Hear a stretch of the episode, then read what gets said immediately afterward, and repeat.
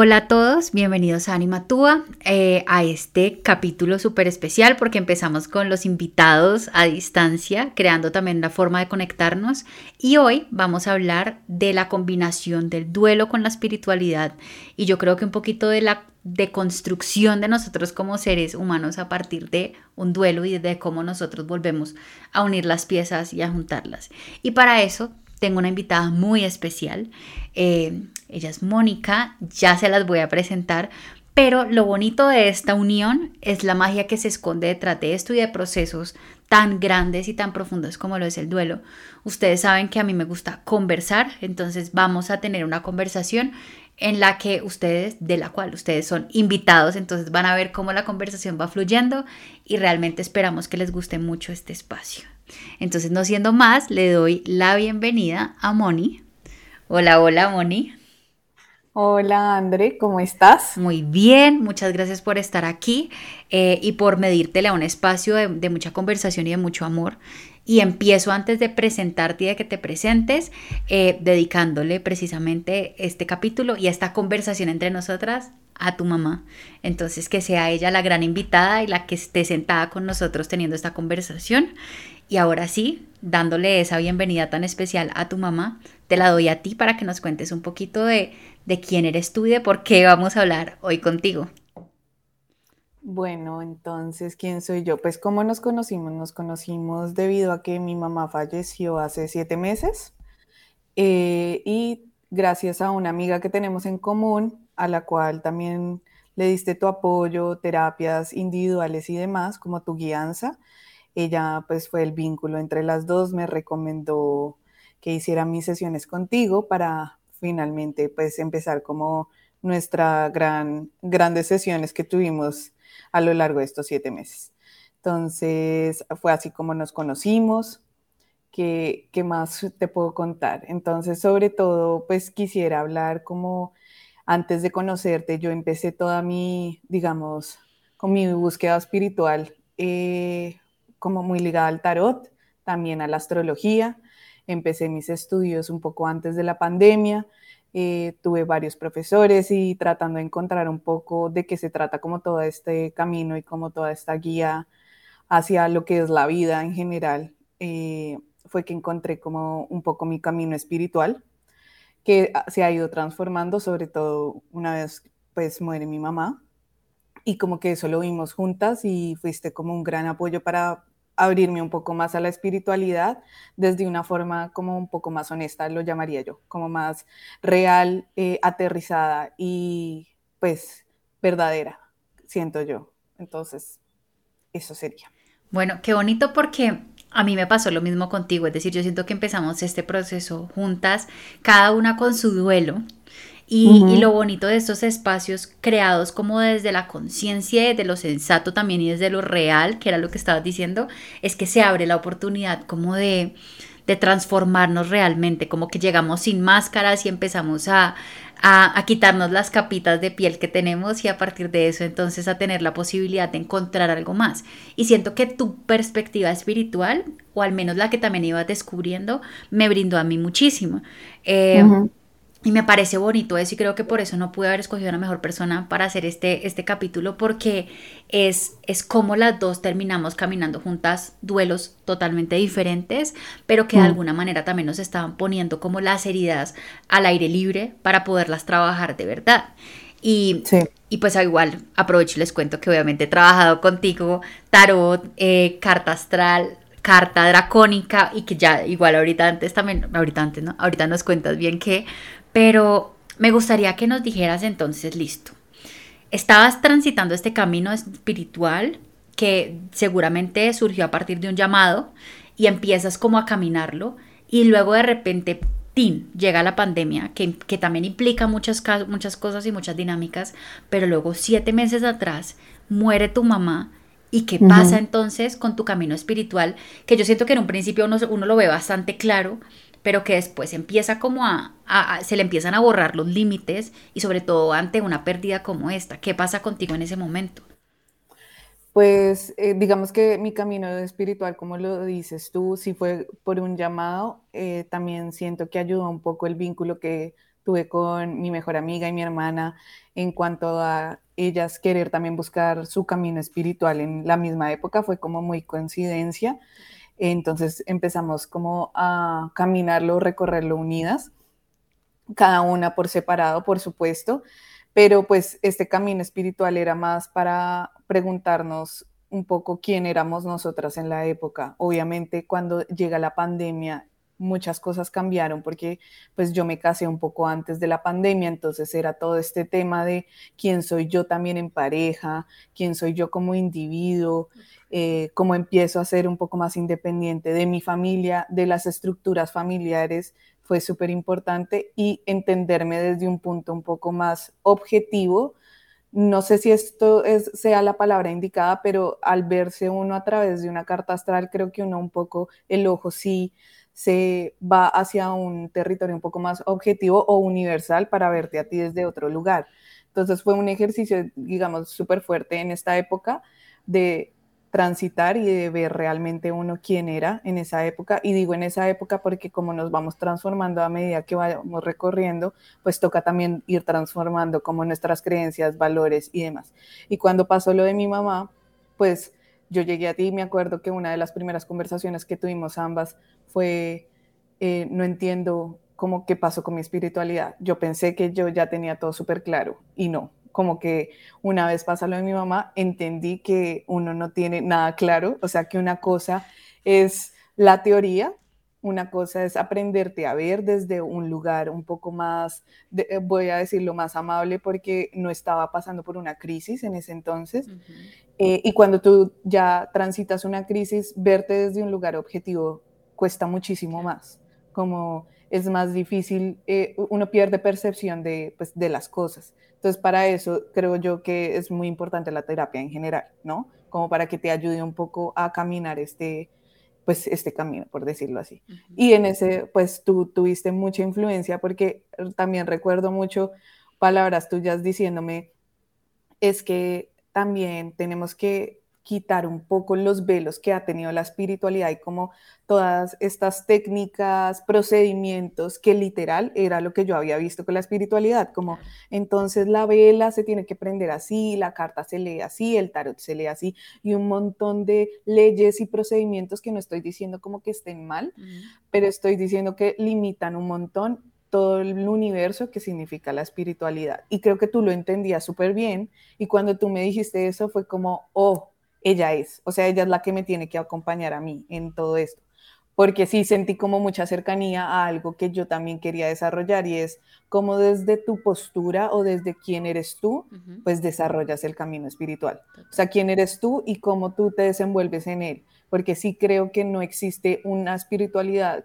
universal y que se adapte a todo, sino creo que cada uno tiene que encontrar sus métodos y también en las guianzas, su terapeuta, que, que le impacte más a uno, que lo mueva más a uno y que lo ayude, pues, obviamente, a su evolución. Wow, sí, totalmente. Y creo que, creo que eso, por ejemplo, a mí en este camino fue lo que más me costó.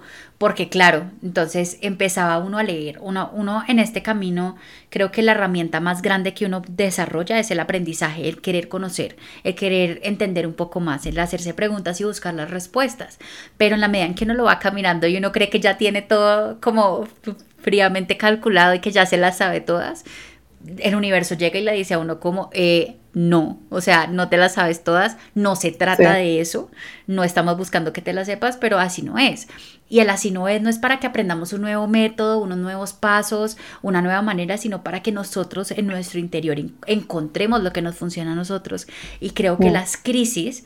Eh, que generan un poco ese caos que desordena todo, precisamente es como esa invitación, y no estoy diciendo que que la crisis sea para que eso pase, sino que siento que las crisis, las pérdidas, las muertes, como que abren esa puerta. Es como, bueno, ¿qué vas a hacer con esto que, que no era que no te estuviera funcionando, pero que es como que diste un paso más adelante, lo que sigue que es? Y es como que yo creo que como lo decías también, es como, bueno, es un proceso que es tan de uno, que no es universal, que uno va creciendo con él. Y así como lo decías, como que como uno se va transformando, seguramente el proceso espiritual que uno lleva también. Y ante esa crisis yo creo que es como todo se cae y vuelva y póngalo y, lo, y organícelo. Entonces, ¿cómo, digamos que ahí mi siguiente pregunta viene siendo más como, ¿cómo haces para recoger las piezas, no solo de ti como individuo que acaba de perder a su mamá, sino también como un individuo que se estaba buscando y que seguramente se sentía cerca de encontrarse, pero que una vez le dijeron que tenía como en parques volver a empezar en ceros. ¿Cómo fue eso para ti?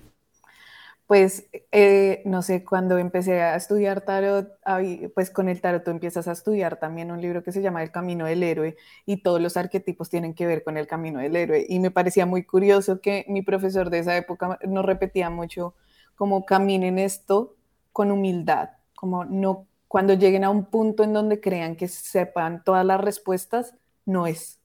O sea, ese punto va a llegar un quiebre, va a llegar una crisis, va a llegar algo que les va a enseñar a ustedes a tener más humildad como con la vida y la espiritualidad. Y como que creo que cuando uno les dicen estas cosas y uno no las ha vivido, como que uno simplemente las escucha, pero no las entiende del todo. Y cuando pasó lo de mi mamá, como que creo que fue el golpe más fuerte para tener mucha más humildad con uno y como con los otros, ¿no? también a empezar a entender las crisis desde otro ángulo, más allá de que una crisis se te derrumban todo. Creo que era como cuánta humildad y cuánto amor propio, que yo sé que es algo que se dice mucho, pero siento que poco se entiende realmente lo que es estar para uno en todos los momentos. Eso es lo que te enseña esa humildad, ¿no? Como cómo vas a estar para ti una vez se te desplomó todo, porque más allá de de la conexión que yo tenía con mi mamá o la relación que yo tenía con ella era algo, fue algo súper inesperado que pasó en tres días. Eh, pues yo vivo en Toronto, mi mamá pues vive en Colombia, entonces fue ir otra vez al lugar, a tu hogar, donde naciste, a ir a ver qué estaba pasando, ¿no? Entonces era todo este proceso de rearmar el rompecabezas sin saber cuál era el rompecabezas, porque creo que eso es la mayor incertidumbre. Un, yo siento que uno no sabe, o por lo menos en mi caso, no sabía qué estaba armando. Exacto, no, es como el rompecabezas real que te muestra la imagen de qué es lo que tienes que ir poniendo. Exacto, exacto. Entonces es un proceso de reaprender y de borrar como cosas que tú creías que tú eras o que debías ser, ¿no?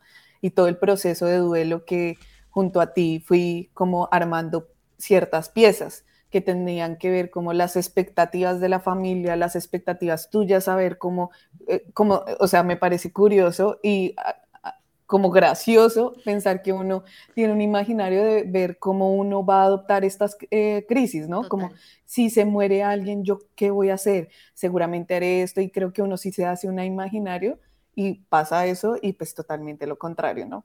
Entonces no es lo contrario, es como totalmente inesperado, no te vas a encontrar con las cosas que crees que te vas a encontrar. Creo que yo te dije en una de nuestras sesiones como, pero no sé por qué no estoy botada en el piso llorando todo el tiempo, ¿no? Y pues tú me repetías como, pero ¿qué te hace pensar que debías estar en el piso botando todo, pues llorando todo el tiempo sin poder hacer nada. Y yo, no, pues no sé. Creo que hay unas creencias súper colectivas frente al duelo también, frente al cómo construirse y cómo percibirse en, los duelos, ¿no?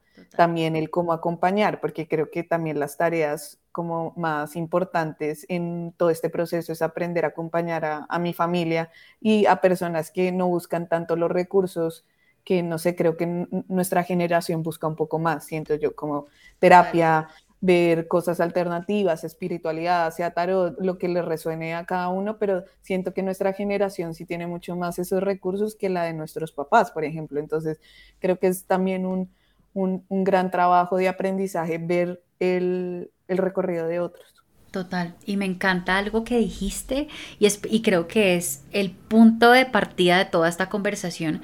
Y aquí hago un paréntesis y es que Moni y yo dijimos, Aquí vamos a hablar nosotras de lo que vaya fluyendo porque también confío y sé como en esa sabiduría del universo de nosotros mismos que sabe lo que va a entregar y lo que es importante como mensaje. Y creo que lo cogí, lo anoté de una cogí algo con que escribir y es creo que al final la espiritualidad, Moni, es en términos muy generales, algo que dijiste y es aprender a estar para nosotros mismos en todos los momentos. O sea, eso me acaba de hacer así, porque literalmente uno ni siquiera se le pasa por la mente. Uno no tiene ni idea de lo que es estar para uno mismo. Y creo que al final, cuando uno aprende a estar con uno mismo, a acompañarse, es que uno le puede dar al otro. No significa que sean condicionales, es decir, y sería mentiras que yo les dijera, es que como yo ya sé estar conmigo, eh, por eso es que puedo brindar ayuda, porque no es cierto, uno se va sanando también en la medida en que camina. Pero siento que esa es la espiritualidad, como entenderse uno y a partir de ahí expandirse. Y en ese mismo proceso, creo que ahí fue cuando algo te hizo clic y te hizo clic no necesariamente para que una todo encajara en su lugar, porque lo que dice del rompecabezas es absolutamente cierto, sino que fue más bien como, listo, esto es lo que yo necesito en este momento para mí. Y a partir de mm. ahí seguramente todo va a encajar. Y no significa que el tarot, ni la carta astral, ni todas las maravillas que haces no tuvieran cabida, sino que primero necesitabas saber qué eras tú para ti para luego saber cómo utilizar esas herramientas que dejaron de ser un paso a paso para convertirse precisamente en una extensión de ti misma, en capacidad de cogerlas y poderlas como proyectar en los demás. Que esa es la magia que yo siento que no todas las personas que hacen lo que tú haces tienen. Entonces, eso me parece espectacular. Y otra cosa que dijiste y es el, el creer, ¿no? El creer, yo también, y lo, les cuento, yo he dicho, yo antes, no, decía hace unos años que el día que mi mamá muriera, mi mamá todavía no ha muerto, me doparan inmediatamente porque yo me suicidaba, básicamente. O sea, literalmente ese era, ese era mi nivel, como por favor me dopan hasta que yo pueda procesar esto. Y mm. creo que obviamente en la medida que uno va creciendo, pues las cosas van cambiando y también la concepción que uno tiene muchas cosas. Sin embargo, yo también digo, puede que yo les esté diciendo todo eso, pero el día que a mí me llegue esta muerte, yo no tenga, o sea, mis herramientas no me sirvan a mí para absolutamente nada en un, en un primera instancia, pero entender que, que uno también puede deshacerse del deber ser, incluso en el duelo, es súper liberador. Como que si mm. no voy a llorar está perfecto y no significa que no me importa, o si lloro sin parar, tampoco significa que mi ser querido no, no, no esté bien, sino que simplemente es como que me permito por fin que incluso el proceso de duelo sea un lienzo en blanco sobre el cual yo, mm. me, yo, yo sea lo que tenga que ser en ese momento y que esas sean las piezas con las que después me voy a armar a mí misma, ¿no? Como, como esa parte. Y mi pregunta ahora que mis preguntas, yo sé que son rarísimas, pero yo sé que tú me las respondes y es, ¿cómo te armaste a ti? ¿O cómo te estás armando? Sí, eso te iba a decir, como creo que no he terminado, porque, y creo que no llevo ni siquiera el 10% del armado, o sea, como que me pongo a pensar, eh, han pasado siete meses, he dejado de pensar en el tiempo como algo medible para cualquier crisis o para cualquier proceso personal. Creo que a la medida que voy caminando como eh, el trayecto de mi vida, siento menos fuerza de estar anclada un tiempo, ¿sí? Entonces, es, es, como recordármelo todos los días, porque sí creo que nosotros volvemos como a, las creencias con las que nacimos, a las creencias de nuestra familia, y es como repetirse todos los días, bueno, otra vez estás eh, en un ciclo u otra vez estás atravesando por un día de pronto que no es tan fácil para ti, ¿no? Y me ha pasado mucho con eh, el, duelo de mi mamá y, digamos con hablar con mi hermana o mi papá y ver que ellos de pronto no están bien ese día y lo duro que eso puede ser para mí, ¿sí? Entonces, es ver que hay días buenos, hay días malos, hay días en donde te vas a sentir mucho más cercana y hay días en donde sientes que el, el timón se lo llevó la, la, inconsciencia, como que nada que ver que quién es esa persona, pues todo es parte de ese rompecabezas y creo que en la medida en donde empezamos a coger como distintas partes de nuestro ser, que siento yo que pasa mucho en la carta astral, que por eso hay 12 casas y 12 ámbitos como de tu vida, es porque tú eres en cada uno una persona distinta y todos hacen parte de lo mismo, ¿sí? Entonces, verte tú en distintos ámbitos con tus amigos, con tus familiares, en tus crisis, en, en otras áreas de tu vida, cuando gozas, todo hace parte de lo mismo, nada es mejor uno que otro. Entonces, eh, obviamente esto es mucho más fácil decirlo que ir afrontando el proceso, porque siento que cuando hablo como que también pareciera como que esto fue muy sencillo cuando no. Eh, y como que eh, creo que es algo importante para cualquier persona que esté oyendo y esté pasando por un proceso de duelo de cualquier índole, es como empezar a entender que el tiempo no es medible y que no importa cuánto tiempo haya pasado, si te sientes mejor un mes y el siguiente mes no tan bien, eso es también aceptable, si me entiendes, es como, es parte de la vida, la vida, sí, yo, algo que creo firmemente, ciclos, ciclos que se repiten y por ende van a haber momentos de tristeza que se van a repetir y uno se va a sentir diferente en ese momento de tristeza. Entonces, por eso creo que no, no creo que haya alguien que se haya armado su rompecabezas y creo que el que diga siendo espiritual, o psicólogo, lo que sea, que ya la tiene toda clara, creo que es, es lo más lejos de la realidad, creo que eso es lo que eh, diría yo como, ah, por ahí no es, que este psicólogo, sí. como este terapeuta no es para mí. Em, y creo también algo importante eh, cuando empecé a hablar contigo es entender cómo también nosotros como terapeutas o como acompañantes de procesos, como de crisis, eh, de cualquier índole, también pasamos por muchas cosas. Y el hecho de que estemos hablando de estos temas y que tengamos una voz hoy, digamos, y que tengamos este, como esta charla entre las dos, no significa que no estemos pasando por nuestra, como por nuestros duelos, ¿no? Y que no sigamos haciéndolo. Y creo que es ver eso también con humildad. También creo que hay muchos, no voy a decirles clientes, pero personas que se acercan pensando que pues lo, los vamos a curar o, o alguna cosa de ese estilo. Y es como, no, mira, yo soy también una persona igual a ti. Simplemente te voy a guiar un poco más en el proceso. Y he pasado por otras cosas que tal vez tú no y otras que tal vez parecidas, pero son procesos distintos. Y entender eso es como que creo que también me ayudó mucho contigo porque te vi tal cual eras, o sea, no, no te idealicé, idealicé, o lo que sea, sino fue como, ah, estás Andrea. Y cuando viniste, o sea, fue curioso porque después viniste a terapia conmigo y yo después volví contigo y no era una cosa como, no, entonces ya la vi toda, entonces no puedo confiar en ella, sino al revés, había ya una intimidad entre las dos. Creo que eso los las dos como que lo sentimos muy a la par y hizo más cercana nuestra relación, ¿no? Total, yo aunque yo confieso, ¿no? que mi instinto, mi, mi, saboteador, mi ser saboteador, decía como, como que, Mónica, Mónica, ¿qué va a pensar? Socorro. Y, y, aquí les explico, es decir, hay algo que yo siempre he apoyado y que cuando yo no sabía que, que yo iba a tener un camino espiritual, en lo mínimo, en lo absoluto, pero cuando yo veía a las personas que tenían, digamos que, eh, servicios espirituales, que estaban al servicio de este mundo espiritual, yo decía, algo que me tengo que prometer es nunca ser esas personas que se venden como perfectas eh, o que mm. venden un ideal de persona que no existe, porque ser vulnerable, ser humano, ser, ser seres sintientes, pues es algo que todos tenemos y que no hay nadie, mm. así como decías, que pueda decir que ya lo tiene todo dominado, punto. O sea, ni, ni siquiera el Papa, si lo vemos desde la religión, ni ningún maestro mm. espiritual. Eh, y creo que eso es lo que yo también he intentado hacer de cara a Anima, pero, pero, y obviamente no me pasa con todo el mundo, pero cuando yo me siento y te empiezo a contar mi duelo, que venía así como calladito a su manera y se fue haciendo sentir más fuerte.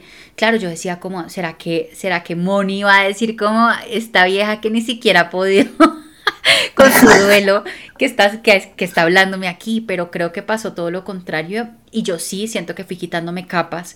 Eh, y fue muy bonito el como encontrarnos en el medio y saber que desde nuestro saber, desde nuestro hacer, pero también desde nuestro sentir, teníamos la capacidad de ayudar a sanar a la otra, pero que ese sanar no venía desde, una, desde un perfecto, sino desde un humano, desde un, desde un imperfecto precisamente. Y, y algo que me enseñaste y que me dijiste en, en reiteradas ocasiones era como, no midas esto en tiempo, porque si bien yo entiendo que el tiempo aquí no existe, porque igual para el alma no existe, había una parte muy humana de mí que decía, yo necesito que A pase para que B pase. ¿no? Entonces yo te decía, yo necesito que esta persona firme los papeles del divorcio para yo poder por fin sentirme libre. Y cierto que si bien, o sea, que, que fuimos construyendo esa idea de no necesitas eso, puede que te demores más o que te demores menos, pero como que darnos la posibilidad de uno, no esperar que un tiempo externo nos condicione nuestro proceso interno y de dos, soltarnos un poquito la, el lazo y, permitirnos como, como expandirnos para sanar. Eso para mí fue magia, como porque si no me iba a quedar toda la vida esperando que algo pasara. Y pasó lo contrario, es decir, en el momento en que yo solté y dije, listo, pues el personaje firmó los papeles del divorcio. Pero creo que ahí hay algo muy bonito y lo anoté para preguntarte también. Y es, fue pucha, el rompecabezas está hecho de todas las piezas. Uno no escoge cuáles, no, no son las bonitas, no son las perfectas, son las luces, las sombras, la imperfección, los errores, la, el, ego y el alma, todos en conjunción haciendo un rompecabezas que curiosamente termina siendo una obra de arte armoniosa, mm. como que uno, uno ve la pieza y uno dice, esta vaina, ¿qué? Pero al final cuando las unes, sí, pero ¿cómo haces tú o cómo, cómo has hecho tú para hacer las paces con cada pieza del rompecabezas, incluso con las piezas que no te hacen sentido o que no te gustan tanto? Em, pues, uff, la pregunta está difícil porque siento que aún no hago las paces con varios eh, eh, como personalidades mías. Eh. Pues lo hablo personalidades, pero son como facetas, diría yo, como creo que aún no hay, hay, pases con ninguna, pero hay amistades temporales. Entonces, eh, hay días en donde me es más fácil aceptarme vulnerable, por ejemplo, eh, que hay otros días. Entonces, es, es recordarme, es como volver otra vez a uno, ¿no? Es como también en esos días en donde no nos aceptamos, estar bien, no aceptarnos, es como, listo. Yo, yo soy muy de darnos permiso, ¿no? Y, y, creo que tú eres igual. Entonces es como de permitirnos tener espacio para todo. Porque una vez tú no te das espacio para todo, para ser totalidad, que igual no la conoces ni siquiera al 10%, eh, creo que todos te restringes y pasa lo mismo que pasa con todos cuando nos restringimos cosas y es crear como un gran abismo entre lo que en verdad somos y lo que queremos ser, ¿no? Entonces, ahí creo que el permitirse es la mejor forma de estar con uno mismo. No se trata de cambiar, no se trata de transformar, yo creo que se trata es más, creo que se transforma en la medida que uno está consigo mismo en cualquier momento. Entonces, sea que uno esté, no sé, llorando en una esquina, que no quiera ver a nadie, que, no sé, no responda al celular, o en estos momentos en donde uno sabe que necesita acompañamiento de los amigos, los familiares, de personas que quiera, como permitirse toda esa vulnerabilidad, porque la vulnerabilidad vendría siendo ser honesto con lo que necesitamos cada día, ¿no? Sí. Entonces, sea que eso no lo entendamos, porque lo, eh, porque lo queremos ese día, es como dárnoslo, ¿no? Como yo no entiendo por qué hoy quiero ponque de chocolate y pongo esto en términos de comida, porque siento que también es un buen ejemplo. Es como, no entiendo por qué hoy quiero eso y por qué no te lo vas a dar, ¿no? o sea, exacto. Exacto. Entonces, creo que desde ahí se trata y, y, y, no, creo que nosotros, no sé, no sé qué ser humano llegue al final de su vida y diga estoy en paz con todo lo que he sido como que creo que eso es difícil, creo que eso también es un poco ponernos la vara todavía muy alta frente a lo que somos como humanos. Creo que lo que mejor podemos hacer es navegar el día.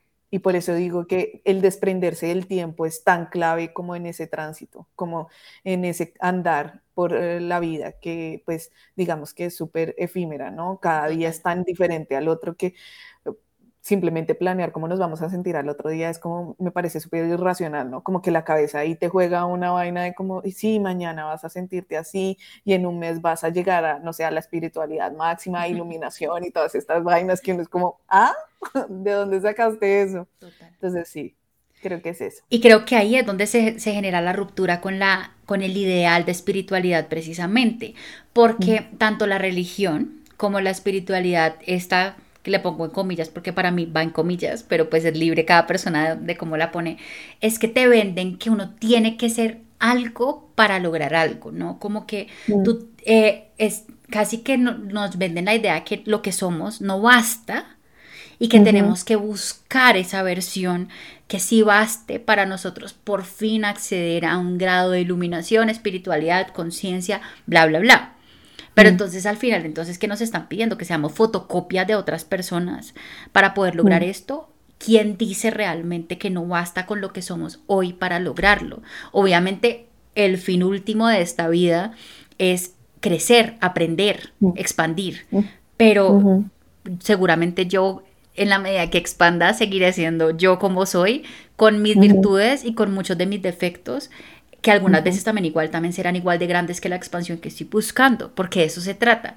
Pero entonces la espiritualidad sí nos ha vendido mucho el tema de tienes que hacer esto, eh, y yo sé que hay muchas cosas de, entre paréntesis, que son reales, pero pues difíciles, como por ejemplo, lo decía Elizabeth Kubler-Ross, como a mí la gente espiritual me decía como, oiga, no coma carne, no, no fume, no tome café, y la señora es como, yo me desayuno café con cigarrillo, eh, ella ya murió, pero era como, y aún así tuve experiencias espirituales increíbles, entonces, claro, y al final es, es como eso, es como romper con la idea que nosotros no bastamos con lo que somos y hacer las paces también con esas totalidades, porque obviamente no todas las partes de nosotros nos van a gustar, pero en la medida en que nosotros decimos, mm, esta parte no es la que mejor me cae, pero, pero tal vez es una parte que también me está enseñando y la hago, la, la, invito a sentarse aquí conmigo a que me saque lo que me tenga que sacar y conversemos. Y lo que tú decías, es como que lleguemos a un acuerdo, ¿no? Como que sentémonos y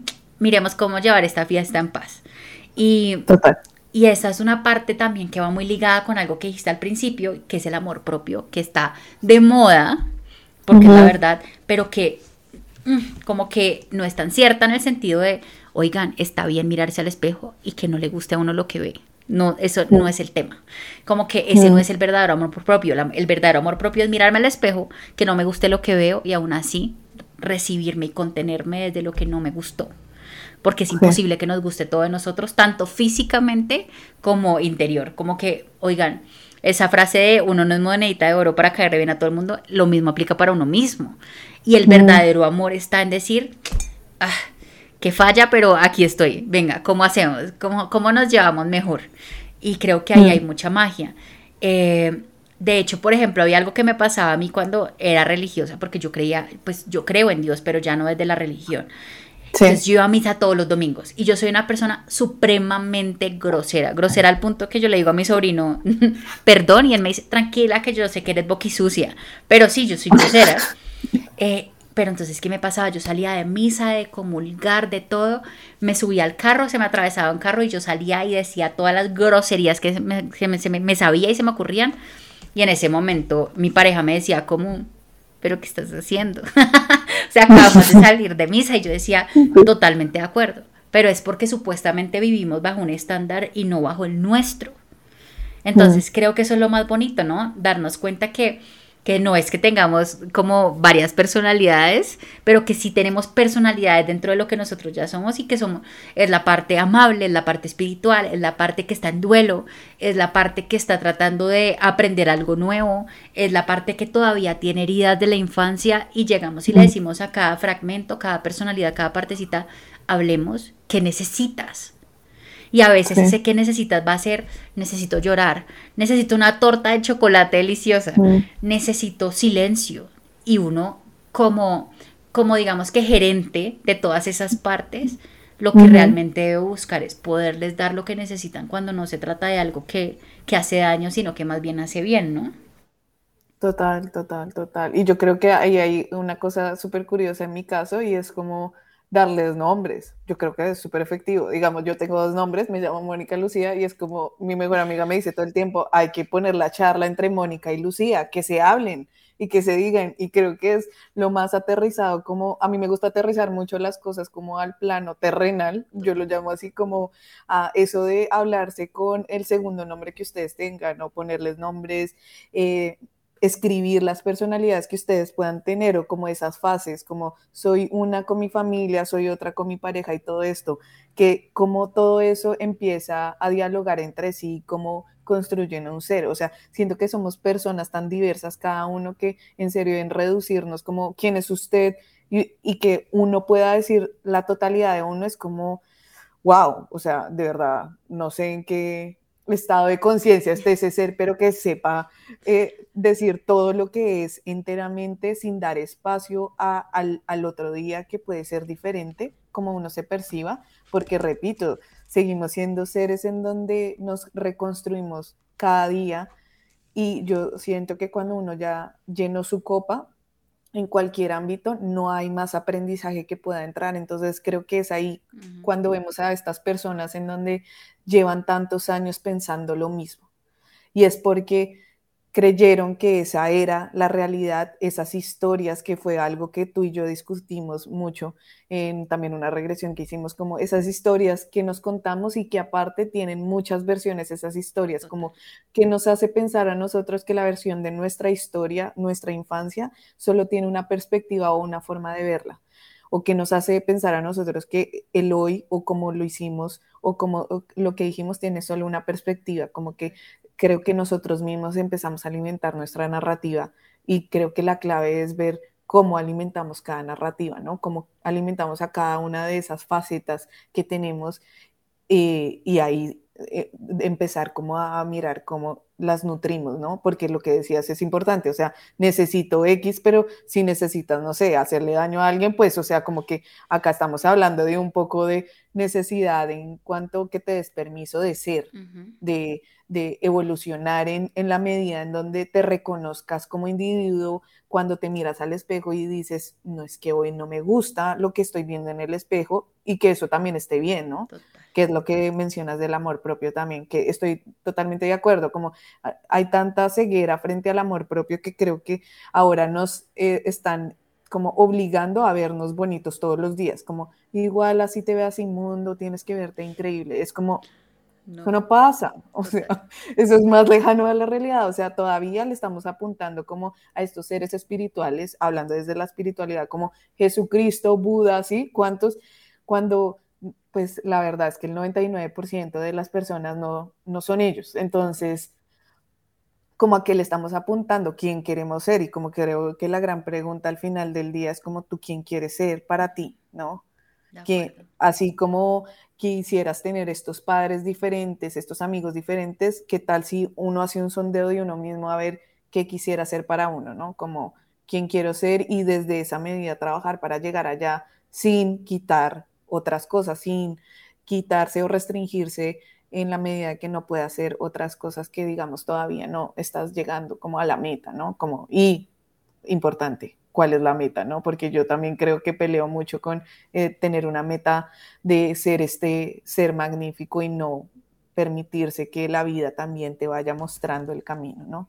Que es este mecanismo de control también que tenemos un poco los que iniciamos con todo el tema de espiritualidad, como todo está controlado, todo es esto, todo tiene reglas y todo es fácil, es como la espiritualidad es lo más lejano en mi forma o en mi perspectiva a tener el control o a tener una línea o seguimientos como leyes que te estipulen algo que todos podemos seguir, porque el caso de ninguno es el mismo, ni nuestro contexto lo es, entonces creo que eso es un poco de ceguera. Total. Y algo que dijiste, yo creo que la gente que se concibe como una sola son personas que lamentablemente surgen de un contexto en el que no existen los opuestos. Es decir, mm. eh, yo no puedo estar feliz y triste a la vez porque tienes un problema. Yo no puedo ser una persona valiente pero también temerosa. Yo no puedo eh, quererme como soy pero incluso ser gorda. O sea, hay tantas cosas que nos empiezan a decir que uno dice, no, entonces yo tengo que irme a un lado o al otro. Los contrarios no existen, cuando realmente ese rompecabezas del que hemos hablado desde el principio y lo que somos, somos piezas que son contrarias, pero que terminan haciendo sentido. Entonces, cuando uno entiende que yo puedo ser esta persona que está buscando, por ejemplo, en mi caso, como, como todo este sentido a la muerte, pero que también le cuestan unas muertes que puede que no sean físicas, pero que también implican, entonces yo en vez de decir como tengo que rechazar esto o lo otro, digo, venga, todo bienvenido, me compongo, o sea, realmente me, me estructuro. En, mm. vez de, en vez de sentir que me falta algo y siento que a veces, y es muy probable, lo que nos falta viene de ese rechazo de algo que a lo que nos estamos resistiendo, más de algo que realmente nos falta. Entonces empieza a cambiar toda esta dinámica y todo este, este escenario y yo siento que termina pasando eso que tú dices y es, estoy esperando ser este ser magnífico que me imagino, sin darme cuenta que ya lo soy, ¿no?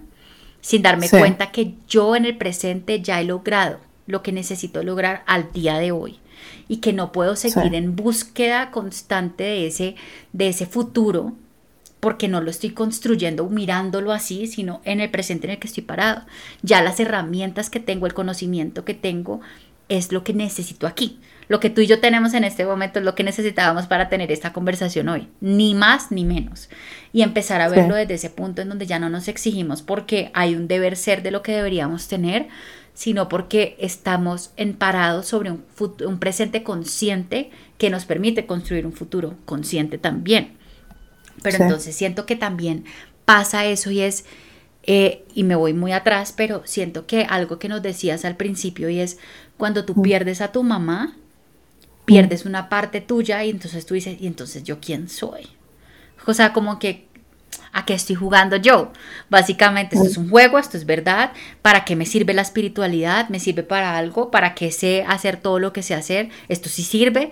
Y siento que, si bien dudar en el mundo, en el mundo espiritual, la duda cínica no es tan buena, la duda que nos permite ir a lo profundo, sí. Y preguntarnos todas estas cosas es como no desechar, sino ir a lo profundo y entender de qué, o sea, para qué estamos aquí, qué estamos haciendo. Y entonces mm. salto a esta pregunta y es, ¿cómo sientes tú, por ejemplo, que estas herramientas que manejas increíblemente, que son la parte, la parte de, de la astrología, con la parte del tarot y muchas otras que yo sé que estás desarrollando, si vemos mm. el antes y el después, antes de duelo, o antes de la pérdida y después de la pérdida, ¿cómo podrías tú pensar que esas se han transformado para ti? Mm, ¿Qué te podría decir sobre eso? es que creo que esas preguntas que me haces, André, Dios mío. Yo sé. y, antes de empezar fue como, André, ¿y, tú, tienes algunas preguntas? Vamos conversando. Ahí está. Ah, sí, yo sé, yo sé, como, mm, bueno, a lo que fue. Pero creo que eso es lo bonito porque mira que yo ahora estoy segura que cuando terminemos esto, voy con muchos pensamientos muy positivos y muy bonitos para construir. Y creo que eso es, eso es chévere, como que darnos cuenta que no, es, no estamos haciendo, o sea, al final creo, y, estoy, y yo sé que ambas estamos en la misma onda, y es como puede escucharnos una persona, o sea, nuestros novios, nuestro, tu esposo y mi novio, y, y como que, y que eso sea suficiente, pero lo que nosotros estamos construyendo es más grande que esa audiencia, ¿no? Sí, total, total, total. Estoy totalmente de acuerdo. Igual también me parece un buen ejercicio en todo caso como eh, soltar un poco el timón, ¿no? Y el control de cómo el deber ser, de cómo debe ser un podcast, por ejemplo, o una charla de este estilo. Entonces, súper. Pero bueno, eh, retomando como la pregunta que me haces, André, ¿cómo, ¿cómo cambió para mí como estas herramientas que he venido desarrollando? Creo que a ver las más humanas también, ¿no? Creo que yo creo que al principio, cuando empecé a estudiar todo esto, literal tenía una meta y mi meta era como reconstruirme totalmente para ser un ser magnífico. no estoy diciendo que no lo sea, atención a eso, pero sí era como que tenía un, un estándar muy alto hacia mí. O sea, creo yo que a la persona que siempre le he exigido muchísimo es a mí misma, más que a cualquier persona que me rodea. Creo que se me facilita mucho ser más humana con la gente que me rodea y quiero. Soy como mucho más, eh, ven, yo te acojo, no importa que tengas, entiendo tu punto, más así que conmigo.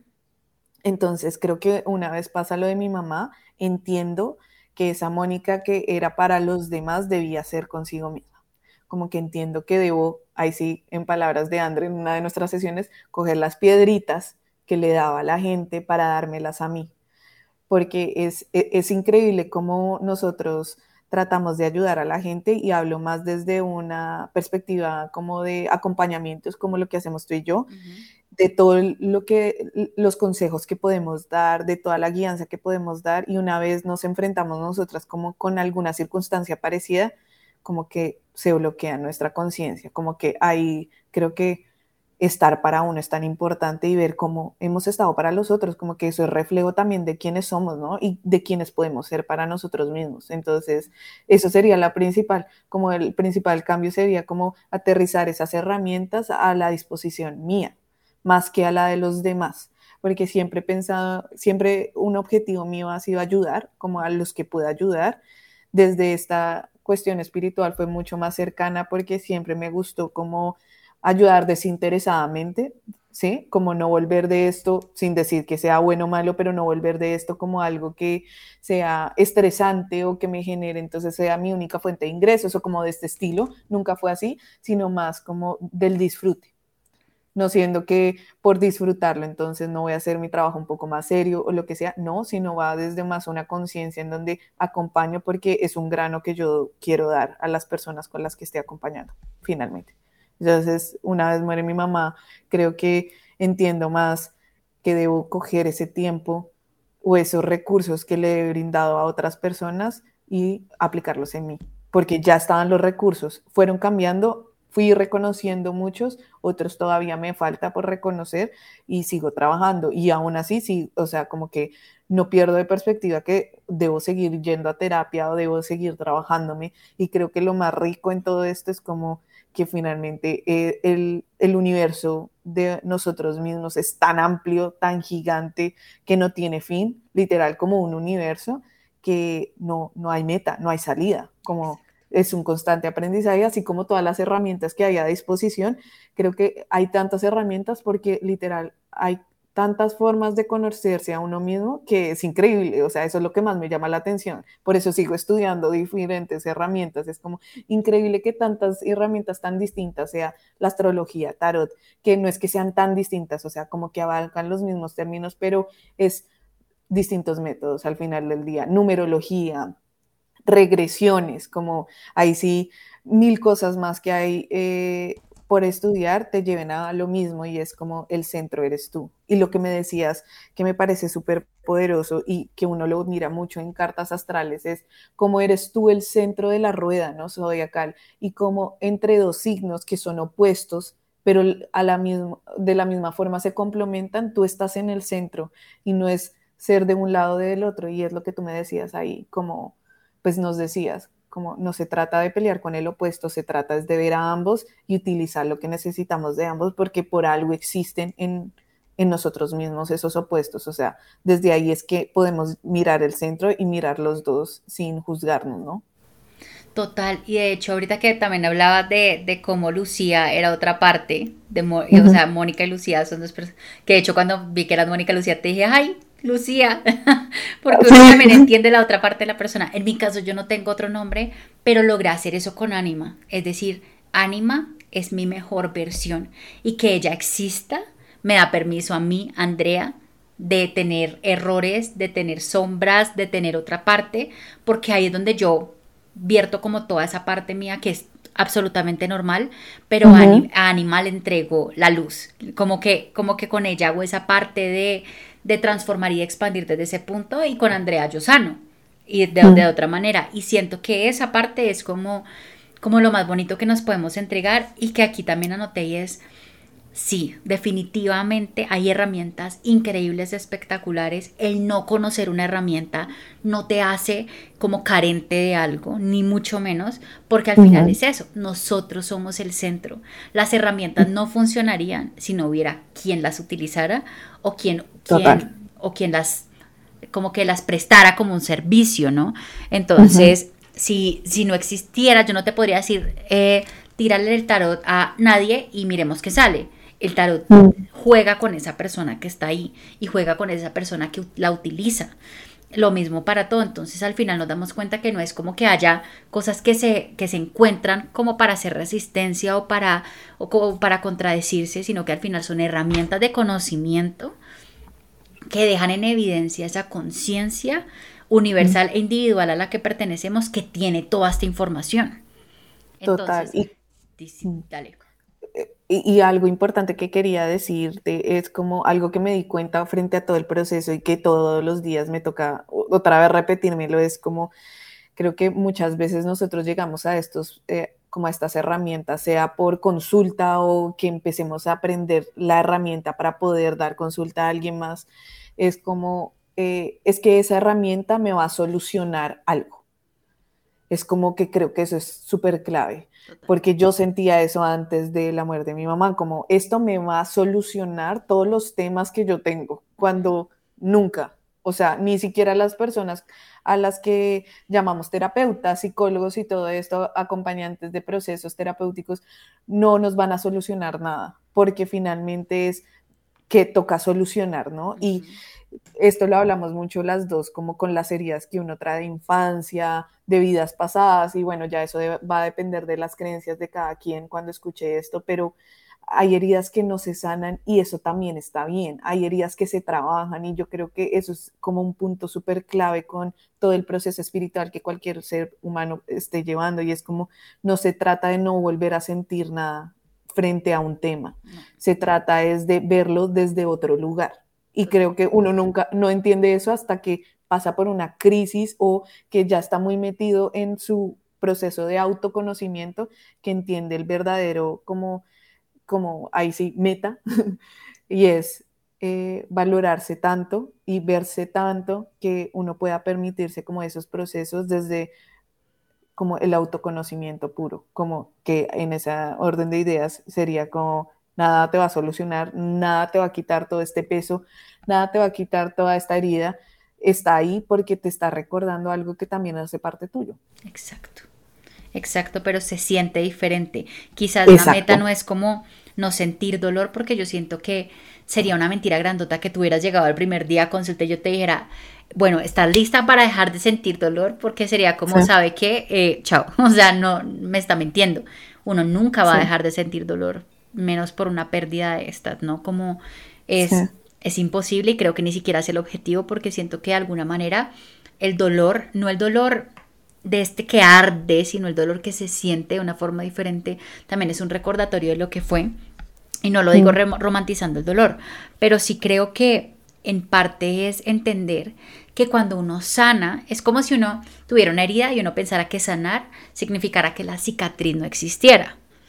Yo sano, yo me caigo, yo, yo soy experta en cayéndome, haciéndome la herida y la herida, o sea, la cicatriz no se va o se toma mm. su tiempo en irse, pero la cicatriz no es, no es sinónimo de no sané, es sinónimo de sané y ese es un recordatorio que todavía tengo presente por la razón que sea y no porque no haya hecho un proceso correcto o no porque esté dañado, sino porque también es parte de nosotros y estoy de acuerdo.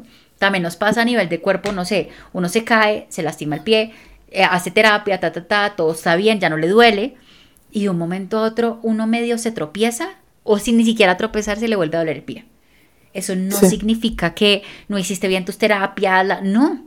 Significa que el dolor apareció. ¿Qué significa ese dolor? Y para eso uno va al médico y para eso uno se toma radiografías y vuelve a abarcar un proceso de sanación porque está bien que las heridas se destapen y por eso esas heridas, como tú decías, no dependiendo de las creencias de cada quien, pueden ser heridas de mi presente, pueden ser heridas de mi infancia, de mi mm. familia o incluso de vidas pasadas que vuelven a surgir para invitarnos a algo, a algo que tal vez antes uno diría, pero si ya la trabajé, ¿por qué ahora otra vez? Pero tal vez en ese momento no era el momento de trabajar algo específico de esa herida. Y ahora tenemos otras herramientas y otros conocimientos y necesitamos abarcarlas. Y está bien, ¿no? Como mm. lo que decías, hacer las paces con que no se trata de ser un superhéroe blindado al que nada le duele, al que nada le lastima, sino de poder escuchar y también hacer acuerdos con esas heridas, decir, bueno, ¿qué me estás queriendo decir? ¿Qué necesitas en este momento? Y partir de ahí para sanarlas. Total, total, volverlas amigas como cualquier faceta tuya. O sea, ahí sí tomarlas de la mano e ir viendo qué es lo que nos están pidiendo en cada ciclo que volvemos a esa misma herida. Y también como ver cómo nos hablamos cada vez que vuelven, ¿no? Porque también siento que uno se da muy duro, sobre todo cuando lleva eh, tiempo eh, trabajando en terapia o cosas así como, pero porque está volviendo. Y lo que tú dices con el dolor físico, creo que no hay mejor manera de explicarlo. Y me da risa pensar como yo tuve un problema de ciática con la mm, pandemia y llevo ya, ya pasó pandemia, ya puedo movilizarme, ya no toca estar encerrados y aún no se ha ido en su totalidad. Y yo creo que me he vuelto tan amiga de la pierna, o sea, ya sé cómo colocarla, cómo hacer, cuántas veces pararme y todo para que no me duela tanto, pero el dolor ahí sigue. Entonces, a eso me refiero con las cicatrices o con las heridas que tengamos. Es lo mismo, es como entre más la conozcamos, más podemos ver cómo ponemos esa pierna o esa herida de una forma u otra para que nos ayude como con nuestro día a día, para que nos enseñe una cosa nueva, para que nos diga, tal vez por ahí no era, era mejor por el otro lado, y como aprenderla a escuchar, que creo que ahí empieza también a desarrollarse un montón el proceso de la intuición de cada uno, de ver por dónde hay que ir, eh, cuál es el llamado que uno tiene con distintas cosas que se le van presentando en la vida. Total, de hecho yo estaba pensando que hace poco me pasó que surgió una herida de la infancia que si bien no está del todo resuelta, está consciente. Entonces, claro, pasa, la herida sale y las heridas tienen una cosa muy particular y es que ellas tienen la edad que teníamos cuando se hicieron. Entonces, claro, sale esta niña chiquita, berrinchosa, cansona. Y yo digo como, uff, qué pereza. O sea, qué pereza está, está, no la reconozco como niñita, pero reconozco una parte mía. Y creo que cambia el concepto cuando uno en vez de decir como estoy herido y ya, es como, ok, o sea, aquí no, está, no estoy hablando yo de 30 años, está hablando una niña que está lastimada. Entonces uno empieza lo que tú decías como vengo, vengo a hacer acuerdos, vengo a escuchar y a entender entonces que no está malo estar herido, que no se trata como de estar roto cuando alguien dice como estoy roto y ya estoy dañado y no hay nada que hacer, sino que es como listo, o sea, se me abrió esto otra vez, ¿cómo lo atiendo? ¿Cómo lo escucho? En mi caso me sirve un montón reconocer esa herida mirándome al espejo. Como que yo me miro al espejo y de repente logro canalizar, por decir así, a esa niña chiquita que está lastimada por una cosa que para la niña, la, la, mujer de 30 años es absolutamente insignificante, pero a esta niña le duele. Entonces trato de decirle, ok, aquí estoy, ¿qué necesitas? ¿Cómo te ayudo? ¿Cómo te sano? Y seguramente en mi caso, por ejemplo, esa niña no ha terminado de salir ¿sí? Ella siempre va a estar ahí. Entonces van a haber momentos en los que yo tenga 40, 60, 70, donde de repente esta niña sale, llora, hace pataleta y yo le digo que todo va a estar bien. Y lo mismo pasa con los duelos y lo mismo pasa con estas pérdidas, donde aparentemente sentimos que mm, ya logré manejar esta situación y llega algo que hace clic y de repente nosotros estamos en el día uno en que nos dicen que ese ser querido ya no está, en que algo se acaba, en que algo termina. Y eso no significa que todo el camino que hemos recorrido se, se, fue al carajo porque, porque estamos otra vez sintiéndonos así, sino que más bien significa que hay una parte consciente de nosotros que ahora está en capacidad de recibir esa herida y de tratarla. Entonces, qué bonito saber que entonces ahora hay una parte de nosotros que, que es como mamá, que es como guía, que es, un, es una parte sabia, que ahora sí está en capacidad de contener, que de pronto antes no podíamos hacerlo y por eso fuimos guardando y por eso esas heridas se congelaron un rato en el tiempo, ya sea años, siglos, vidas, pero que ahora estamos en capacidad de resolver. Y creo que eso cambia completamente la narrativa de lo que es una herida.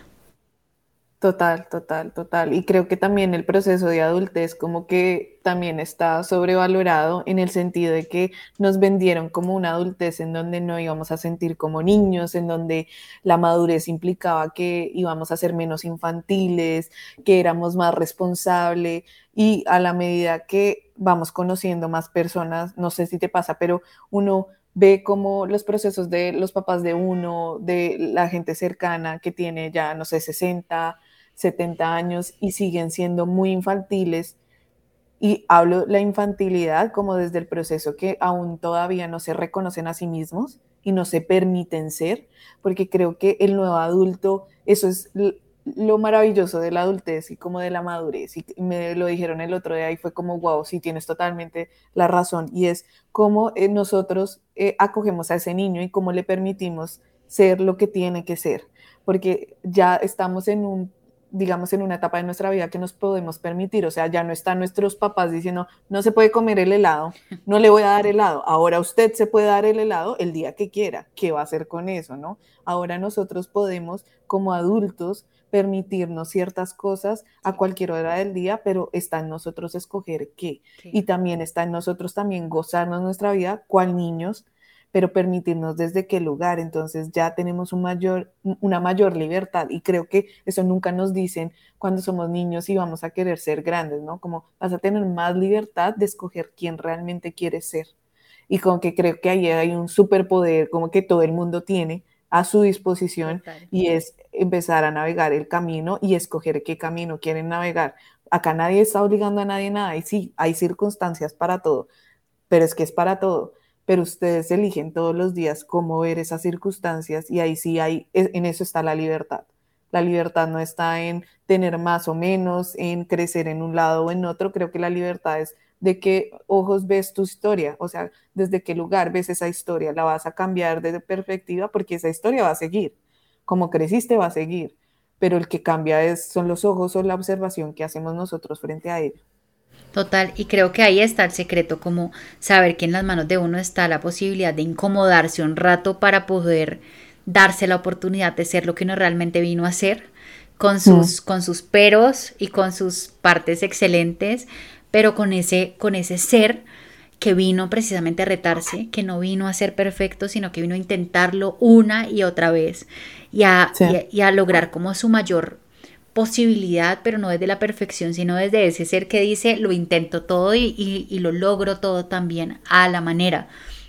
Eso que decías me parece espectacular porque, porque claro, todos crecimos con papás que de hecho el mensaje de mi mamá siempre que es, y fue como, no, mi papá desde que era más joven, como él ya es así, no hay nada que hacer y estoy de acuerdo, los adultos son así y no hay mucho que hacer porque ellos crecieron con una sola verdad nosotros crecimos con unas opciones ilimitadas de construir nuestra propia verdad, de construir nuestra propia historia y de construirnos y crearnos las veces que queramos. Tenemos la habilidad de morir y renacer infinitas veces y a partir de ahí entonces tener una historia que que no solamente es la que nos tocó vivir, porque como tú dices, hay circunstancias, sino que nosotros decidimos qué hacemos con ella y cómo la resignificamos, la reescribimos o escribimos un capítulo nuevo a partir de lo que vivimos.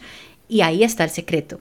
Eso es lo que nos va a hacer diferentes a nosotros. Eso es lo que hace diferente la, la, generación en la que nosotros estamos creciendo y la posibilidad que esto nos genera. No significa que todo el mundo esté en el mismo mood, porque hay muchas personas que se quedaron y que todavía están como nuestros papás pero creo que el hecho de que haya tanta conciencia y tantas ganas de hacerlo diferente es lo que nos va a cambiar y lo que por fin va a cambiar la idea de carro, casa, beca, familia y todo lo demás para realmente hacer una conciencia, un alto en el camino y decir, ¿qué quiero yo? ¿Qué necesito yo? ¿Cómo hago una unidad? Eh, no porque soy uno, sino porque hago acuerdos con todas las partes que me componen y cómo esas partes, las sombras y la parte de luz, me ayuda a construir mi mejor versión, la, la versión capaz de sanar, de sanarme a mm. mí e incluso como tratamos nosotros de acompañar a otros a sanar, porque no sanamos a otros, sino que les, les damos la mano para que lo intenten. Y, Total. y creo que ahí está la magia. Y a mí me parece en lo personal, Moni, espectacular. Yo sé que ya hacías mucho y me hubiera encantado conocerte antes de pero siento que, que la Mónica que está hablando conmigo ahora, al igual que la Andrea que está hablando con Mónica, eh, de siete meses para acá o de un año para acá son personas completamente diferentes, que ahora mm. entienden un poquito más eh, sobre, sobre el fin de las herramientas y sobre el poder que hay dentro de cada persona, ¿no? Total, y creo que también eh, una, una cosa que también entendimos cada una en su camino fue cómo esas herramientas, cómo nos pueden ayudar a encontrar paz. ¿sabes?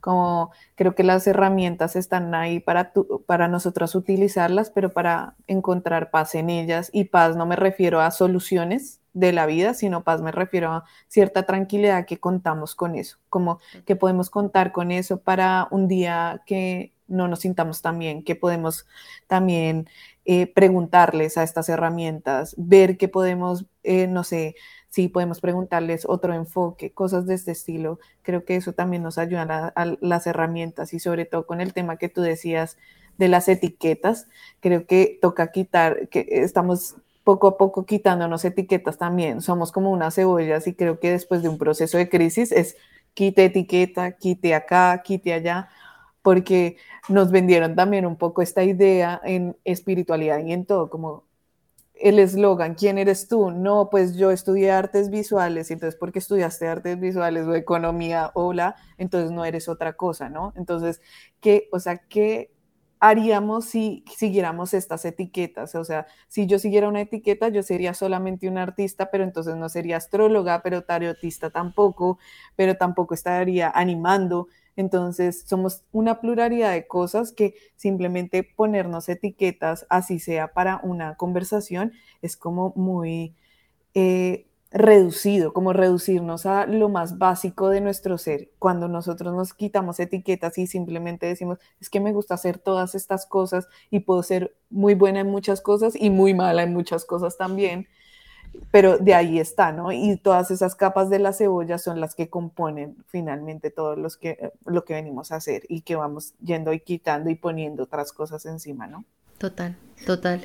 Y lo que a mí más me gusta y más destaco en medio de todo y, y pues son muchas cosas las que destaco en ti, es como realmente ver que ante algo tan difícil, porque si bien yo lo acompaño, no logro dimensionarlo porque es imposible ponerme en tus zapatos, eh, lo que lograste hacer y lo que más bien, más que lograste, decidiste hacer a partir de la muerte de tu mamá, aparte de tenerla contigo siempre, que seguramente en eso haremos otro episodio para contar esa parte, eh, fue como decidir ser mejor, lograr más, expandirte más en medio de la dificultad, porque seguramente habrá días en los que no dan ganas ni de hacer esto, pero mm. como que el legado, no tanto el legado, pero la presencia de tu mamá te abre las puertas para que precisamente, como decías, esa cebolla quite capas o incluso sume nuevas, pero que, pero como una un punto de quiebre tan grande que te implica mm. cambiar todo y en ese cambio escogiste quedarte con lo mejor o hacer las mm. paces con lo peor para crear una versión de Mónica que tiene posibilidades infinitas, que creo que de mm. pronto eh, no era así antes y no es porque tu mamá haya muerto por eso, pero sacar esto de esa muerte es honrarla de una manera que, pocos logran hacerlo. Entonces, mm. para mí por eso es tan especial tenerte, ver tu proceso, que me hayas acompañado en mi propio duelo y saber que sí hay posibilidad y que al final la posibilidad no depende de un factor externo, sino de la decisión que uno toma de qué va a hacer con eso. Mm.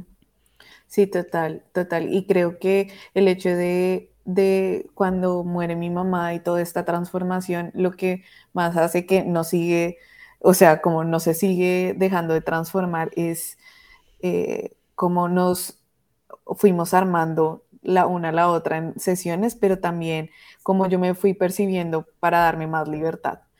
Cosas que pasan y que uno no los habla tanto en duelo es ver cómo también esa persona que fallece pues también tenía muchas cosas, ¿no? También era una cebolla con muchas etiquetas y que también eso eh, influenciaba mucho tu capacidad de ser, ¿no?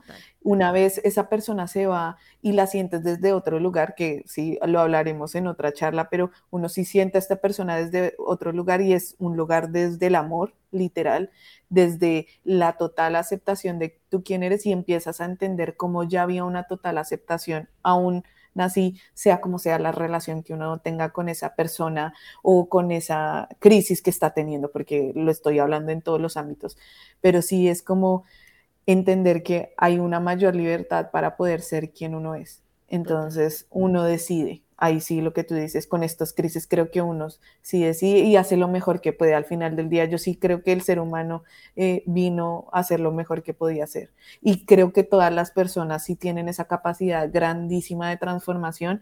Hay personas que se demoran más que otros. Yo en lo personal creo que todavía me falta un montón por descubrir frente a, a este duelo creo que no voy ni en la mitad, como te digo, eh, pero el, mayor factor fue la humildad y creo que ser humilde con uno, pero con todos los que nos rodean y creo que ahora entiendo mucho más sobre la vida gracias a la muerte. O sea, y sí creo que eso me abrió totalmente los ojos a entender lo que significa estar vivos. Total. Que una cosa no va sin la otra.